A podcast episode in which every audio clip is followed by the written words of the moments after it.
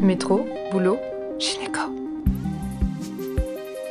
Le micro des gynécos, les podcasts de la GOF. Bonjour à toutes et à tous et bienvenue sur la chaîne podcast de la GOF, le micro des gynécos. Océane reçoit aujourd'hui le docteur Daëlémence pour parler d'éclampsie. Le docteur Daëlémence, formé en Belgique et en Angleterre, est responsable de la salle d'accouchement à Genève, mais également créatrice de la formation franco-belgo-suisse Partom, qui vise à former les professionnels de santé dans les prises en charge des urgences obstétricales. Bonjour Caroline et merci d'avoir accepté de participer à notre chaîne podcast. Je suis très contente de t'accueillir aujourd'hui.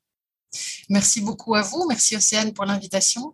Euh, c'est moi qui suis euh, très admirative de votre travail. C'est remarquable. Donc, euh, merci pour ces initiatives très mmh. importantes. Merci pour ce que tu dis. Alors aujourd'hui, si tu es d'accord, on souhaitait profiter de ta, présence sur le plateau pour parler d'éclampsie. Pour introduire le sujet, je me disais qu'on pouvait rappeler un petit peu le, tableau clinique de l'éclampsie et la, la prise en charge immédiate. C'est une grande urgence obstétricale, mais on n'y est pas confronté tous les jours et ça pourrait faire un, rappel à nos auditeurs. Très bien. Alors, euh, l'éclampsie, euh, heureusement, c'est une situation clinique très, très rare puisque ça va concerner environ 1% des, des, dames qui auront une préclampsie sévère. Euh, et donc, au cours de notre carrière, on va en rencontrer une, deux, trois mais, euh, mais souvent pas plus, hein, c'est vrai. Donc, euh, euh, la crise d'éclampsie, elle est, elle, est limitée dans le temps, donc ça c'est l'avantage. Donc en général, ça ne dure pas très très longtemps. la dame va convulser et nous, on doit avoir une prise en charge très structurée derrière pour pouvoir la prendre en charge.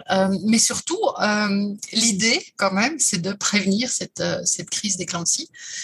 et donc ça, c'est aussi en, amont qu'on doit euh, pouvoir euh, détecter les signes de sévérité et euh, administrer une prophylaxie par sulfate de magnésium à toutes les dames qui souffrent de prééclampsie sévère.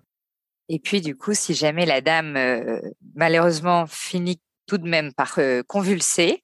imaginons si elle a déjà reçu du sulfate de magnésium, on lui donne à nouveau une, une, dose de charge comme anticonvulsivant s'il est disponible facilement.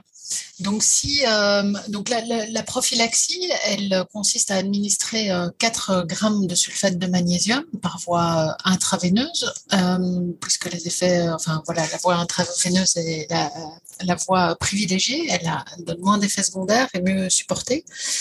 donc 4 grammes par voie intraveineuse lentement sur 15 à 20 minutes, et puis une dose de maintenance de 1 gramme par heure.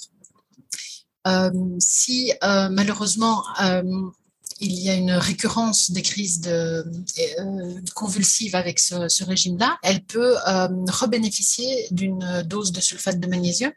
En général, on donne 2 grammes si euh, la dame fait moins de 70 kilos et 4 grammes si elle fait plus de 70 kilos.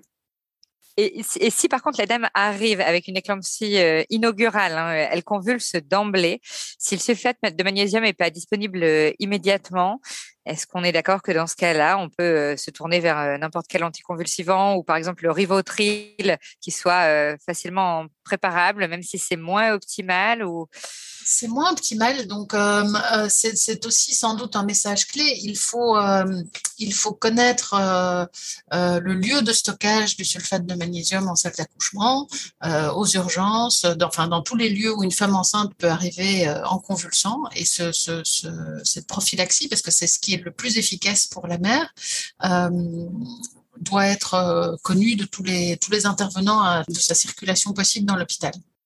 Donc le rivotril, le diazépam, euh, toutes ces molécules, malheureusement, elles, sont vraiment en, deuxième ligne euh, si euh, nos efforts avec les doses de, charge de sulfate de magnésium n'ont pas eu d'effet. Et à ce moment-là, il faudra intuber la, patiente et donc clairement faire appel à nos collègues anesthésistes, car ben, plus on multiplie les molécules, plus le, risque d'arrêt cardio-respiratoire enfin, respiratoire est important. Et ensuite, concernant le, délai d'accouchement? Alors, euh, si une dame a convulsé, la priorité, c'est de la stabiliser. Euh, donc, euh, on, doit, euh, on doit contrôler sa tension artérielle, on doit la stabiliser au niveau neurologique aussi. Et puis, effectivement, il n'y a pas de place pour une expectative. Il faut, il faut la coucher puisque c'est le traitement ultime de la, de la prééclampsie. et donc, ben, le plus rapidement possible, mais la priorité, c'est la mère. Et souvent, on a tendance à aller très très vite à la césarienne, mais il faut euh, bien prendre conscience que euh, pour son intérêt à elle, il est important qu'elle ait une tension artérielle stabilisée, euh, un sulfate de magnésium en cours et qu'elle ait répondu à ces différentes molécules. Et ensuite, l'imagerie cérébrale, qui est souvent recommandée après une crise d'éclampsie. On se donne à peu près quel délai on, préfère, on préfère l'IRM Alors, pour l'imagerie, Ensuite, donc on, doit être euh, conscient de toutes les complications de l'éclampsie et de la prééclampsie. Donc, euh, euh, effectivement, les, accidents euh, vasculaires cérébraux, c'est une des complications euh, de, la crise d'éclampsie ou du pic hypertensif. Selon la clinique, on ira rapidement à, la résonance magnétique ou, vers d'autres complications éventuelles. Donc, on a donc limiter les, les, apports hydriques, ça c'est une chose, et l'œdème pulmonaire. On a aussi des détachements de la rétine qui peuvent survenir sur des crises d'éclampsie, des préclampsies sévères, donc euh, parfois des fonds d'œil qui sont indiqués euh, en, postpartum. L'imagerie, euh, oui, effectivement, dès, que, dès que la dame est stabilisée et qu'on doit, doit répondre à cette question si on a une inquiétude au niveau neurologique. Concernant la, coordination de, l'équipe dans, dans, ce type d'urgence, mais en particulier dans, dans le cadre de l'éclampsie, c'est souvent des choses euh, qu'on déplore a posteriori, hein, le, fait de qui est le leader, etc. Est-ce que tu as de manière générale des, trucs et astuces euh, à nous communiquer pour ça? Alors, ce travail d'équipe, euh, il est évidemment crucial, donc ça ne s'improvise pas, il doit être entraîné vraiment tous les jours parce que pour une prise en charge de patientes prééclamptiques, les intervenants sont multiples puisqu'il faudra impliquer les anesthésistes réanimateurs, les pédiatres, les sages-femmes souvent les intensivistes, les radiologues, plusieurs spécialités. Euh, et donc, ces différentes équipes vont devoir communiquer euh, de façon efficace en ayant réévalué la dame très, très régulièrement, communiquer clairement au reste de l'équipe leurs inquiétudes, leurs, leurs priorités, leurs besoins et cette communication doit chaque fois être réactualisée. Or, ces dames, elles vont parfois rencontrer euh, plusieurs équipes euh, lors de leur séjour, avec euh, des intervenants de niveau d'expérience différents.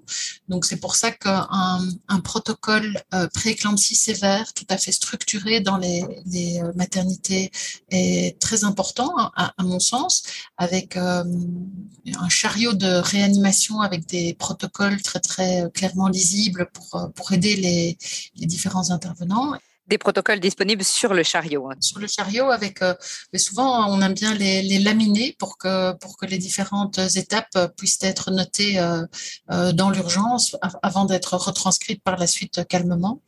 On a rarement une, personne qui peut être juste dédiée à, l'écriture des, différentes étapes. Donc, c'est un moyen assez efficace pour, euh, pour, gagner du temps.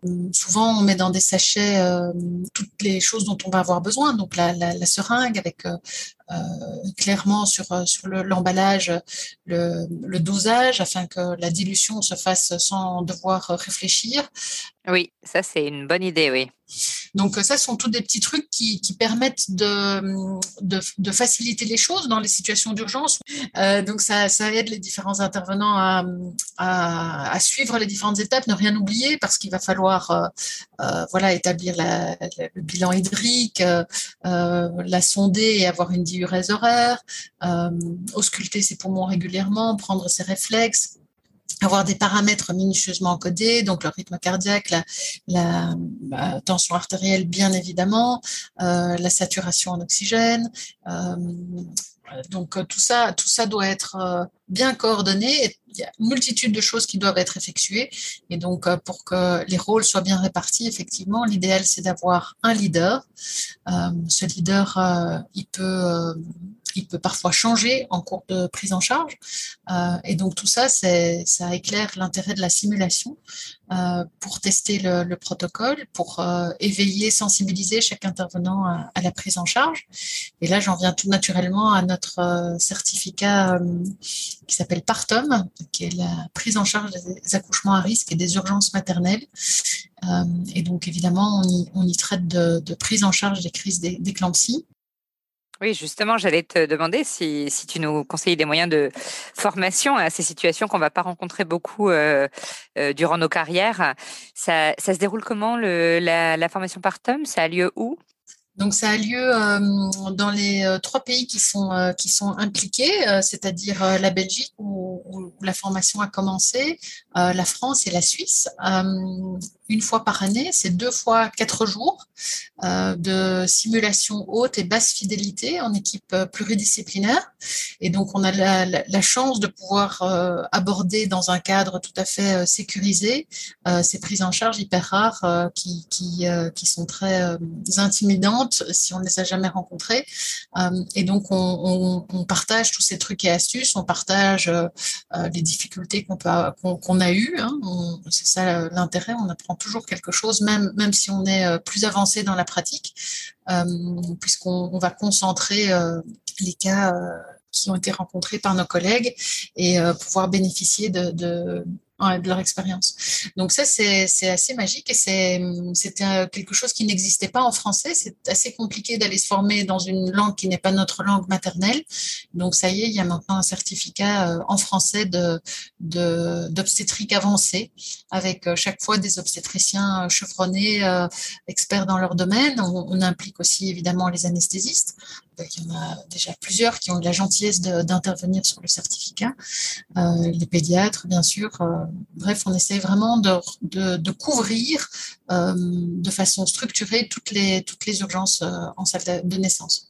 Et du coup, c'est une formation euh, théorique et pratique un petit peu en simulation Le but, c'est vraiment que ce soit ultra pratique. Donc, on va répéter les gestes, on va avoir de la simulation euh, basse fidélité, par exemple, pour la dystocie euh, d'épaule, mais basse fidélité, ça peut être aussi en, en entraînant euh, les, facteurs humains, c'est-à-dire que chaque fois, on va vraiment éveiller à l'importance de la communication et du travail d'équipe pour que soit, qu'on soit de plus en plus efficace. donc, ça, c'est très important. Et puis, de la haute fidélité et, toutes les urgences sont, abordées, que ce soit ultra pratique et qu'on ait euh, l'occasion de, répéter les gestes qui sauvent en salle de naissance.